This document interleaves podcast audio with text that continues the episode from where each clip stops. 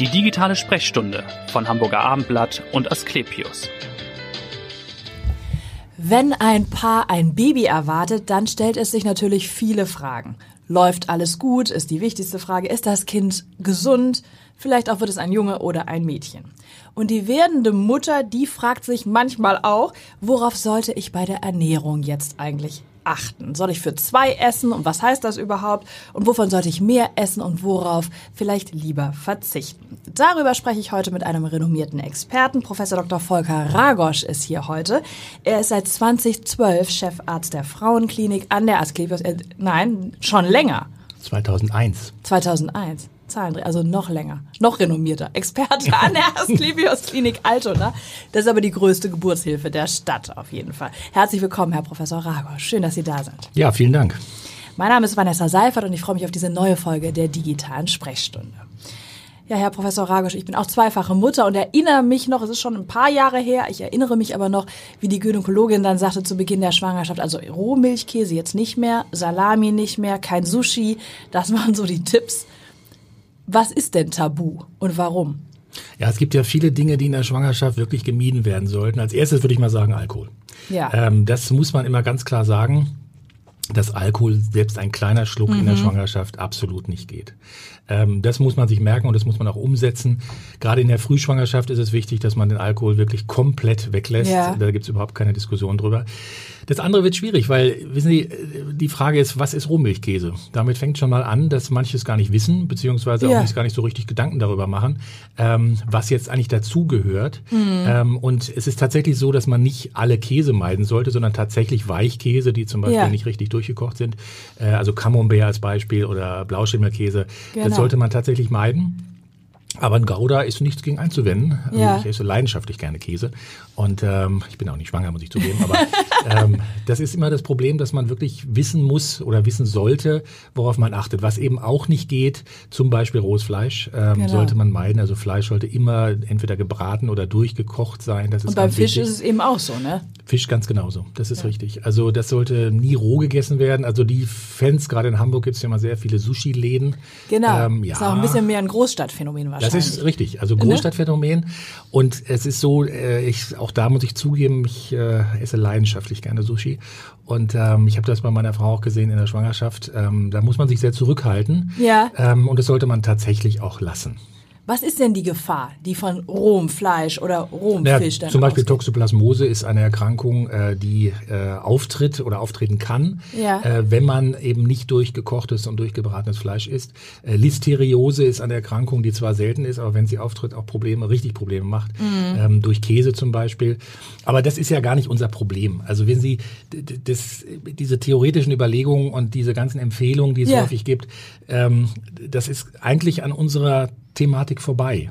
Weil wenn Sie sich die Realität mal angucken und ich überblicke diesen Bereich ja schon über 34 Berufsjahre, ja. dann muss man leider sagen, dass die Adipositas, also das Übergewicht, gerade in der Schwangerschaft, deutlich zugenommen hat. Mhm. Wenn Sie sich mal die Zahlen angucken, ist es heutzutage so, dass ungefähr 38, 40 Prozent der Frauen schon mit Adipositas, also mit Übergewicht, in die Schwangerschaft gehen. Ja. Und dann in der Schwangerschaft natürlich manchmal Gelüste kriegen, manchmal auch sagen, komm, jetzt ist eh egal. Ja, genau und dann essen und essen und essen. Mhm. Ähm, und dann gibt's natürlich auch noch Empfehlungen von Muttern, so nach dem Motto, Kind, du bist jetzt schwanger, du musst für zwei essen. Du musst für zwei essen. Das richtig, kennen Sie kennt man ja auch. ne? Ja, ganz genau, obwohl sie sind natürlich richtig schlank. Aber Gut, das ist jetzt auch schon sechs Jahre her, die letzte Schwangerschaft. Okay, aber, aber das ist natürlich die Frage, ähm, was darf man zunehmen? Sollte man zum Beispiel auch in der Schwangerschaft abnehmen? Also auch das ist ja immer wieder eine Frage. Kann ich, wenn ich übergewichtig bin, in der Schwangerschaft eine Diät machen? Und? Wie ist ähm, die Antwort darauf? Naja, also Diät, also eine strenge Diät würde ich nicht machen, aber Nein. Es ist ganz klar, dass Frauen, die übergewichtig sind, durchaus auch in der Schwangerschaft weniger essen sollten. Mhm. Und auch die Zunahme des Gewichtes sollte weniger sein, als wenn sie ein Durchschnittsgewicht haben. Äh, das muss man wissen. Also das ist tatsächlich so. Und man macht sich immer gar nicht bewusst, was das für Konsequenzen hat. Also es geht ja nicht nur darum, dass die Patientin übergewichtig ist und dass sie eben vielleicht zu viel zunimmt. Ja. Das Hauptproblem und auch langfristig ist natürlich die Kinder dabei. Das heißt, man weiß, dass Kinder, die ähm, von Frauen, die übergewichtig sind, auf die Welt kommen, häufiger Diabetes bekommen, häufiger Übergewicht haben, häufiger sonstige Stoffwechselstörungen haben. Ja. Das heißt, da müssen das wir wird schon im Mutterleib im Grunde angelegt durch Memorizellen oder diese Ganz genau. genau. Und es ist ja so, Sie müssen sich mal angucken, eigentlich sind für die Kinder die ersten drei Jahre, einschließlich der Zeit in der Gebärmutter, die prägende Zeit sozusagen für die Entwicklung von solchen Stoffwechselerkrankungen Ja. Übergewicht. Das heißt also, ideal wäre, wenn in der Schwangerschaft und in den ersten drei Jahren unsere Kinder vernünftig in Anführungsstrichen ernährt werden. Ja. Aber versuchen Sie das mal in der heutigen Zeit. Also wenn Sie in ein Lebensmittelgeschäft gehen und die sogenannten Frühstückszerealien sich Ja, angucken. ich kenne das Drama.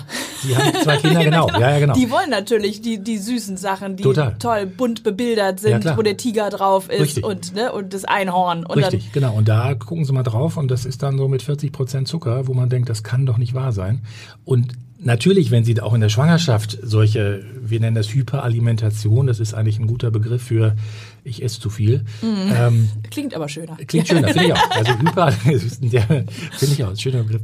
Ähm, das, wissen Sie, ich wehre mich dagegen, dass man immer versucht mit, mit Vorschrift, mit Regeln, mit Bashing, sondern wir sollten eigentlich versuchen, dass wir wirklich unsere Schwangeren dazu hinkriegen, bewusst zu machen, Ja. Was es eigentlich für Probleme geben kann und ihnen wirklich adäquat zu helfen. Aber dringen Sie damit durch und Ihr Team in der Praxis, wenn Sie dann diese Beratungsgespräche führen? Wissen Sie, das Dumme ist ja, dass ich schon zu spät komme. Ja, genau. Also wir sind, müssen im Grunde die niedergelassenen Ja, und äh, Das, das Problem ist ja, wenn Sie sich mal angucken, ein Mutterpass zum Beispiel beinhaltet auch Beratung. Ja. Wenn Sie da reingucken, da steht drauf Ernährungsberatung, da wird angekreuzt.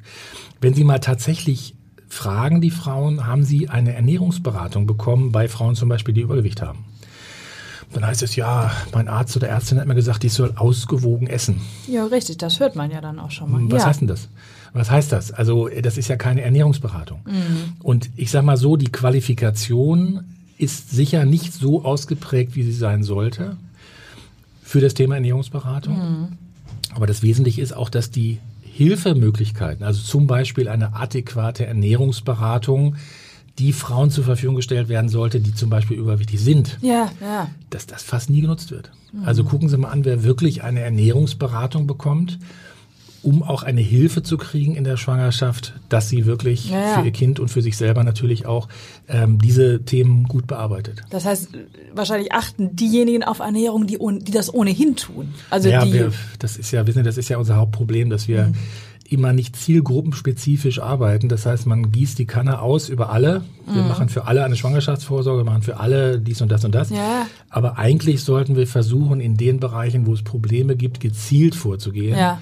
Und da wirklich versuchen, Lösungen zu finden. Ich sehe das sehr kritisch im Augenblick, weil, wie gesagt, wir haben eine deutliche Zunahme des durchschnittlichen Gewichtes. Wir haben eine deutliche Zunahme auch von geburtshilflichen Problemen, weil das impliziert ist. Eine Patientin, die übergewichtig ist, hat meistens auch Kinder, die deutlich größer sind ja. Was dann wiederum zu geburtshilflichen äh, Problemen führt. Das ist ja auch noch ein Aspekt, der mit reinspielt. Ja. Wissen Sie, und das sind Das heißt, eine natürliche Geburt wird dann schwieriger? Ja, klar, wenn Sie ein Kind haben. Kaiserschnitt dann naja, wahrscheinlich, oder? unter anderem, aber wissen Sie, wenn Sie ein Kind haben von 4000 Gramm, Ja. das ist schwieriger zu entbinden als ein 1, Kind. 2, 5 oder, oder Naja, 3. Drei, genau, Ja, zum Beispiel. Und das ist ja, also die, die Durchschnittsgewichte der Kinder nehmen eben auch zu und das hat natürlich auch Konsequenzen für die Geburtshilfe, klar. Ja. Wenn wir schon über Gewichtszunahme sprechen, was ist denn normal in Anführungsstrichen während einer Schwangerschaft? Das ist ja ein großes Thema. Wie viel? Also ich würde mal sagen, das, das ist auch immer schwierig jetzt ähm, genau zu, zu, ähm, äh, zu ähm, berechnen. Ja. Also im Grunde genommen ist es so, wenn Sie übergewichtig sind, würde ich maximal sagen, dass man sechs bis zehn Kilo zunehmen sollte. Ja. Wenn Sie normalgewichtig sind, können Sie sagen wir mal acht bis 13, 14 Kilo zunehmen. Ja.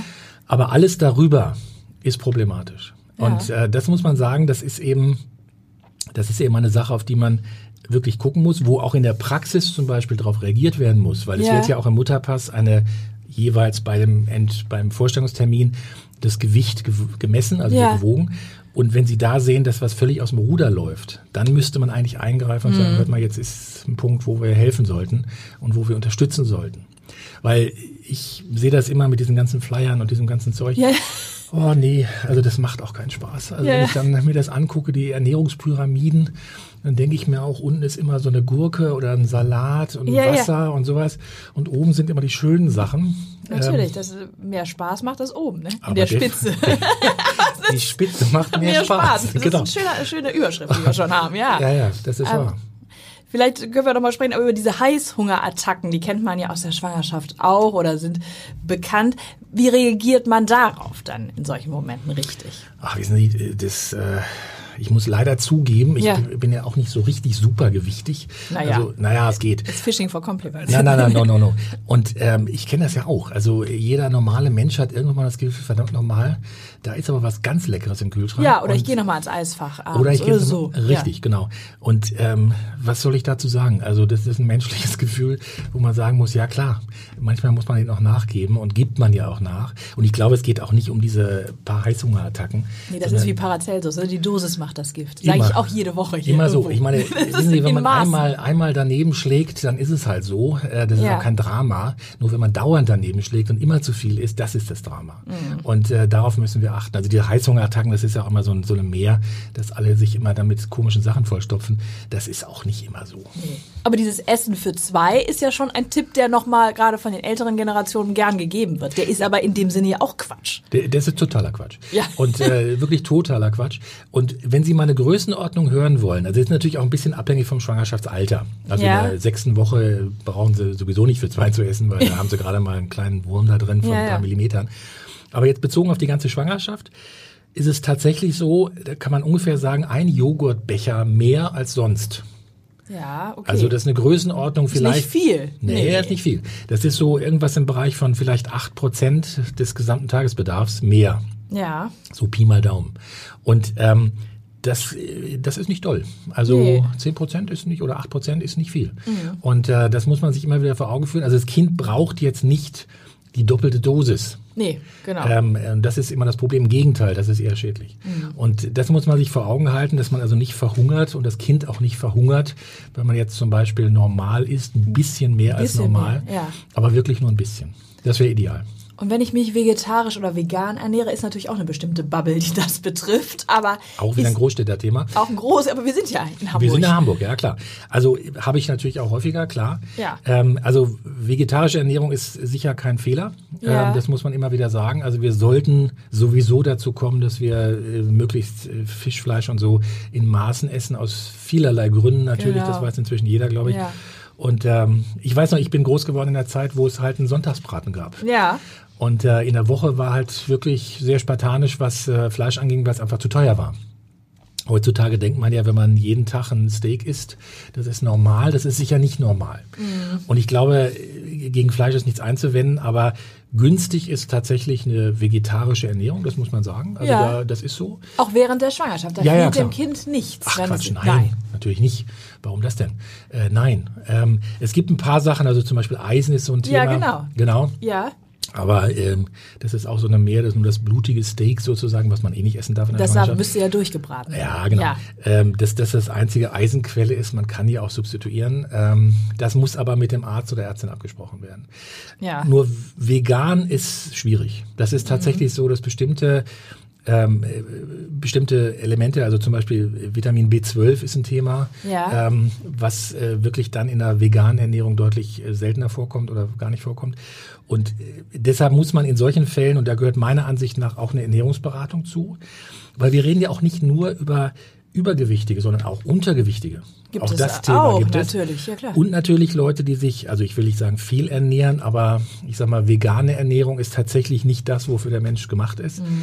Das ist aber auch eine Philosophie, die muss man für sich selbst entscheiden. Nur wenn man das tut, dann muss man natürlich auch gucken, dass die entsprechenden Stoffe, die fehlen in der Ernährung, substituiert werden, Richtig. um für das Kind keine Probleme zu machen. Genau. Und das wiederum setzt eine gute Beratung voraus, von Leuten, die sich mit der Thematik auskennen. Das heißt, dass dann Nahrungsergänzungsmittel zum Beispiel. Es gibt ja, ja, heute viele äh, auf die Schwangerschaft abgestimmte Präparate, die auch durchaus sinnvoll sind. Ja. Was immer problematisch ist, wenn sie sich gut und wirklich gesund ernähren und zusätzlich noch supplementieren. Ja. Also verstehen Sie, das ist ich ja. Ich weiß, das ist aber kommt ja auch vor, weiß naja, ich. Ja. Das ist auch wieder so ein, Folsäure ist doch auch. Ja, Folsäure ist ja eine Sache, die haben Sie in der Ernährung nicht ausreichend. Das heißt, da ist es auf jeden Fall. Also die, die, Klassiker genau. sind halt Folsäure, Eisen, äh, Calcium ist auch ein wichtiger Punkt. Ja. Ähm, und das Eisen, auch das sollte man nicht wahllos schlucken, sondern wirklich mhm. gucken, haben Sie einen Bedarf dafür. Okay. Was wir allerdings feststellen, auch jetzt im, im Endbereich der Schwangerschaft, also um die Geburt, dass doch viele Frauen einen Hämoglobinwert haben, der deutlich zu niedrig ist. Mhm. Also man sollte schon früh gucken, ob man Eisen substituiert. weil eben viele äh, junge Frauen auch wirklich Fleisch zum Beispiel oder, oder solche Sachen, die viel Eisen enthalten. Ja, dann doch eben meiden. Meiden oder genau. wenig essen oder ja. gar nicht essen. Und dann muss man gucken, dass man nicht in Schwierigkeiten kommt, weil zum Ende zu substituieren ist natürlich schwierig. Das ja. reicht nicht mehr. Und wenn wir jetzt nochmal auf die Pyramide gehen, auf die mhm. schöne Pyramide, was ist denn jetzt sozusagen der perfekte, vielleicht auch unrealistische, aber der perfekte Ernährungsplan während der Schwangerschaft? Wenn wir jetzt Frühstück, Mittagessen, Abendessen und Snacks zwischendurch. Ja, wissen Sie, das ist immer so eine Sache. Es gibt so eine Regel, ähm, dass man versuchen sollte in der Schwangerschaft so fünf Mahlzeiten. Äh, das hat auch damit zu tun, also je weiter Sie in der Schwangerschaft äh, sind, dass natürlich große Mengen, also wenn Sie jetzt ein richtig üppiges Mittagsessen oder ein Abendessen zu sich nehmen, dass das auch häufig Sodbrennen macht und auch schwer verträglich ist ja. für Schwangere, weil sie haben eben da ein Kind im Bauch. Das heißt, es drückt natürlich auch nach oben und richtig. die Füllung des Magens ist nicht mehr ganz so wie außerhalb der Schwangerschaft. Und ähm, Ideal ist eigentlich, dass man äh, zum Beispiel vier, fünf Mahlzeiten, das wäre ideal, kleinere Mahlzeiten, dass sie, das ist ein Thema, was gerade bei Frauen auch ein, ein wichtiger Punkt ist, ist Flüssigkeit. Also mhm. äh, ich Viel weiß nicht, trinken. Ja, und das, ich weiß nicht, wie das bei Ihnen aussieht, aber ähm, Trinken ist bei gerade bei Frauen häufig ein Thema. Das ist zu wenig. Ich muss mir das immer hinstellen, Richtig. auch jetzt hier am Schreibtisch. Klassiker. Ich muss mich dazu eine, eine Flasche Wasser hinstellen und muss beobachten, genau, genau. ob die leer wird ja. bis zum Feierabend. Genau, und sozusagen. das ist ein, ein, Thema, was, was den meisten Männern nicht passieren würde. Das muss man wirklich sagen. Also Männer trinken im Schnitt deutlich mehr und auch, ja. auch wenn sie was trinken, nicht nur so ein kleines Schlückchen und dann größere Schlücke, ja, wahrscheinlich. Richtig eine Glas mal leer machen und so. Mhm. Also, dass sie mindestens auf, ich sag mal, anderthalb, zwei Liter kommen. Das wäre schon mal eine Maßnahme. Es gibt ja. viele Frauen, die deutlich weniger trinken. Und vor allem Wasser natürlich, nicht Fruchtsäfte. Naja, so. ja. Wasser, Tee ist gut. Ähm, das ist auch, auch so eine Geschichte mit dem Kaffee, was mich sehr beruhigt, weil ich bin jemand, das darf man nicht laut sagen, aber mindestens, na, ich sag mal, acht bis zehn Tassen am Tag. Das und ist aber auch berufliche Disposition. Äh, ja, weiß ich gar nicht. Also ich habe das schon immer gemacht ja, okay. ähm, und hatte immer ein schlechtes Gewissen, weil es immer heißt, oh, Kaffee ganz Ich habe das in der Schwangerschaft auch. Ich trinke es wahnsinnig gern, aber in der Schwangerschaft auch koffeinfrei. War ja, auch so ein Tipp. Boah, Schmeckt ja nicht. Aber das ist, das ist aber auch eine Frage. Nein, das ist Quatsch. Also Sie können sicher zwei, drei Tassen Kaffee locker trinken. Das macht überhaupt nichts. Äh, in Österreich kriegt man immer ein bisschen Wasser dazu, weil man denkt, Kaffee entzieht ja, genau. dem Körper Wasser. Ja. Das ist auch eine Mehr, die einfach nicht stimmt. Und es gibt ja Gott sei Dank immer mehr Studien, die zeigen, dass Kaffee sehr positive Richtig. Effekte hat. Ja. Und das beruhigt mich sehr, weil das weiß ich die jetzt. anderen Studien lesen wir dann gar nee, nicht die, als Kaffeetrinker. Genau, genau. Also wir versuchen immer die Studien zu lesen, die uns günstig erscheinen. Gut fürs Herz. Richtig, genau. Und äh, im Nachhinein ist es für mich gut, dass ich merke, ich habe immer alles richtig gemacht. Ähm, nein, aber ernsthaft, also Sie können natürlich in der Schwangerschaft auch Kaffee trinken, Sie können auch Tee trinken. Ja. Also nur Wasser ist ja auch kein Spaß. Und was man auf jeden Fall meiden sollte, sind gesüßte. Also hier so diese Klassiker, äh, ich will jetzt keine, keine nee, Werbung. Softdrinks. So heißen die, Softdrinks, genau. Ähm, also wo viel Zucker drin ist oder diese enge Energy Drinks, äh, die sollte man auf jeden Fall meiden, das oh. ist ganz klar. Gut, dann ist natürlich immer das Thema Gemüse, Salat und sowas alles klar. Ähm, also da sollte man schon zusehen, dass man äh, ausreichend davon zu sich nimmt, das mhm. ist immer günstig. Ähm, und ja, wissen Sie, jetzt zu sagen, was man genau essen sollte, finde ich wirklich schwierig. Ja. Weil das hängt auch immer davon ab, was Sie gerne mögen. Mhm. Also äh, das ist so ein Thema, ähm, wo äh, man wirklich jetzt nicht pauschal sagen kann, das musst du jetzt essen. Genau, ja. Und deshalb meine ich eben, dass man auf die individuelle Situation bezogen zusehen sollte, was ist für dich jetzt günstig und was ist weniger günstig. Ja. Also das sollte man einfach mal einmal richtig besprechen. Vielleicht, wie gesagt, bei Patienten, die da Probleme haben oder ja. Frauen, die Probleme haben, mit einem Fachfrau oder Fachmann, um da eine Orientierungsschleife zu haben. Und ich sage Ihnen wirklich, ich glaube, wir würden schon viel erreichen, wenn man nicht immer diesen erhobenen Zeigefinger, so nach dem Motto, du, du, du, das darfst ja, du, du musst jetzt das, ne? Du und musst da das, darfst das nicht. Genau, und dann ja. stehen sie vor ihrem Salatblatt und denken, ach du Scheiße, das will ich ja gar nicht haben. Und, ja. Sie, und wir würden, glaube ich, viel erreichen, wenn wir schon mit kleineren Maßnahmen Frauen dazu bringen, dass sie halt wirklich wissen, was das für eine Bedeutung hat in der Schwangerschaft. Ja.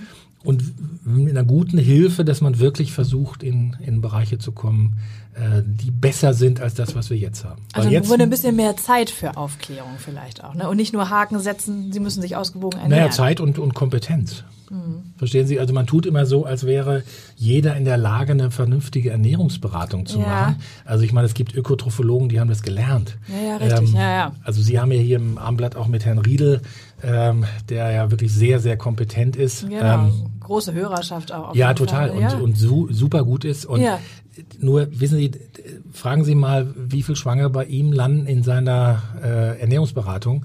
Äh, das ist nicht die überwiegende Mehrzahl. Nee, nee. Und ähm, wie viel Ökotrophologen sich wirklich um Schwangere kümmern, das ist eher die Ausnahme. Ja, also ich okay. kenne wenige und ich habe nun wirklich äh, viele Schwangere und viele Frauen, die entbinden und wenig, die wirklich eine kompetente Ernährungsberatung haben. Und gerade die, die es brauchen. Aber gut, wir haben ja jetzt schon einiges heute doch schon mal besprochen und ein paar Tipps auf jeden Fall gegeben. Sie würden aber auch schon sagen, das haben Sie eben schon anklingen lassen, auch im Grunde schon, wenn der Kinderwunsch da ist, sollte man eigentlich schon auf die, also man sollte grundsätzlich auf die Ernährung achten, aber im Grunde dann ja schon vor der Schwangerschaft, naja, also auch schon im Idealfall. Ja, ja, klar. Also Folsäure ist das klassische Beispiel. Ja. Die muss man, das sollte man für diese Neuralrohrdefekte, wie das heißt, äh, also diese offene Rückenspinnerbichia, sollte man auf jeden Fall vor der Schwangerschaft schon nehmen. Schon nehmen. Um bei diese, Kinderwunsch. Genau, genau. Ja. Und ähm, ja gut, äh, dass man generell versuchen sollte, sich vernünftig zu ernähren, braucht man sich darüber zu unterhalten. Das wäre die beste aller Welten. Ja. Und ähm, ja. Und im Wochenbett natürlich dann auch nach der Nacht. Naja, Wochenbett, äh, ich merke das immer, wenn bei uns die Patienten entbunden haben, dass dann die Männer das Sushi mitbringen oder die Sachen mitbringen, die sie vorher in der Schwangerschaft nicht essen durften. Ja. Also man darf ja dann wieder fast alles essen und das ist ja auch gut so. Aber auch da muss man sagen, dass natürlich durch das Stillen Klar, ja. ist ja. Ähm, und das tun Gott sei Dank die meisten. Ähm, ist es so, dass man natürlich auch gucken muss, dass man sich adäquat ernährt, weil auch Richtig. die Muttermilch viel. Kommt das ja auch wieder klar, beim, beim Kind an. Natürlich, klar. Wichtig haben wir schon gesagt, Alkohol tabu. Ich habe aber noch von diesem einen Klischee da, oder ob es ein Klischee ist, weiß ich nicht, gehört ein Glas Rotwein vor der Entbindung, um die Wehen anzuregen? Oder ist auch völliger Quatsch? Also erstmal, äh, Alkohol ist ein Tokolytikum, wie wir das nennen. Also es macht Wehenhemmung. Also ist genau das Gegenteil. Kontraproduktiv. Ja, wissen Sie, und das ist auch so eine Sache. Ich, aber sowas hält sich. Ne? Ja, das, das treibt einem wahrscheinlich auch in den Wahnsinn. Aber sowas Sie glauben gar nicht, was für Mythen es alles gibt, ähm, dass man so Blasensprünge bei Gewitter und ähnliche Sachen. Also es, es gibt so tolle Mythen, wo ich immer denke, Leute, ähm, guckt da mal nach. Also Gewitter gibt es selten. Und ähm, Blasensprünge sind natürlich, die meisten sind außerhalb des Gewitters. Und ähm, das Problem ist immer, dass manche Sachen sich wirklich hartnäckig halten, ja. wo sie kompletter Unsinn sind. Also und das ist Unsinn. Das ist totaler Unsinn. Unsinn. Ja. Das ist totaler Unsinn. Und das sind wirklich, ja, gibt so einige Sachen, die sich hartnäckig halten. Ja, aber vielen Dank schon mal für das tolle Gespräch. Zu Ihnen vielleicht nochmal, Herr Professor Ragosch. Warum sind Sie Arzt geworden und warum dieser Fachbereich? Ja, eigentlich wollte ich Pilot werden. Also das muss ich sagen, das war. Das ist ja was ganz anderes. Ja, total. Und ähm, aber irgendwie, ich war dann in der Ausbildung das so und ich habe gerne immer Tests gemacht, solche solche Bewerbungstests, die ah. habe ich leidenschaftlich gerne gemacht. Tatsächlich? Ja, tatsächlich. und äh, ich habe die bei Mercedes, BMW, Lufthansa überall Sie gemacht. überall anfangen können. tatsächlich so, ja, ist so. Und ähm, dann habe ich aber einen Medizinertest gemacht und ich muss zugeben, ich war, wollte nie Arzt werden, definitiv nicht. Und ähm, habe diesen Test gemacht und dann kam irgendwann ein Schreiben, gratuliere, Sie haben bestanden. Ja. Und Sie haben einen Studienplatz in Berlin. Ja. Und ich komme aus dem Ruhrgebiet und ähm, beziehungsweise dann auch äh, groß geworden im Sauerland. Ja. Nicht gerade so das Highlight der Welt. Und dann habe ich gedacht, boah, geil, Berlin. Große ähm, Stadt. Größte Stadt, toll. Damals noch geteilt. Ja. Und ähm, das war eigentlich für mich die Motivation, äh, dann Medizin zu machen. Gott sei Dank, weil ja. es macht richtig Spaß. Und Geburtshilfe macht auch wirklich richtig Spaß. Und, und äh, Geburtshilfe hat sich dann im Studium schon rauskristallisiert. Das war auch Zufall. Das, das war wirklich, also Gynäkologe wollte ich eigentlich auch nie werden. Ähm, das hat sich ergeben durch meine Doktorarbeit. Und ja. ähm, auch da Zum bin ich. Glück, sagen Nein, weiß ich nicht, ob das, also für mich ja, ob ja. für die Patienten weiß ich jetzt nicht. Bestimmt. Äh, ja, hoffe ich. Ja. Aber äh, das war tatsächlich so, dass ich durch Zufall da reingekommen bin. Ähm, das war mehr nicht. Also ja, nicht lebenslang geplant. Manchmal ist das ja eine gute Fügung. Ah, das ist aber nett, dass Sie das sagen. Nein, aber ernsthaft, das äh, ist schon ein toller Beruf. Ja, das Macht wirklich Spaß. Letzte Frage, was tun Sie, wenn Sie nicht in der Klinik sind? Ist ja nicht so viel Zeit dann. Was, jetzt muss, muss man ja immer sagen, man, man liest viel. Ähm, was macht man noch? Man macht viel Sport und sowas. Alles. Ernährt äh, sich gesund. Und, und ernährt sich, ja genau. Ich ernähre mich in meiner Freizeit gesund. Das ist, das ist, in der Klinik den, Kaffee und zu Hause gesund. Zu Hause immer nur gesund, genau. Ja. Nee, leider. Also meine Tochter wird sagen, ähm, du warst schon wieder am Kühlschrank. Ähm, also ja, ich, ich lese tatsächlich wirklich viel, aber ähm, ansonsten muss man sagen, ist der Beruf schon sehr zeitaufwendig, ähm, so dass man nicht so ganz viele Hobbys nebenbei hat, die einen bei Laune halten. Ja, aber Sie sind gut gelaunt, das merkt man. Vielen Dank, dass Sie heute da waren und ja, hören Sie gerne wieder rein in die nächste digitale Sprechstunde. Vielen Dank. Vielen Dank. Weitere Podcasts vom Hamburger Abendblatt finden Sie auf abendblatt.de slash podcast.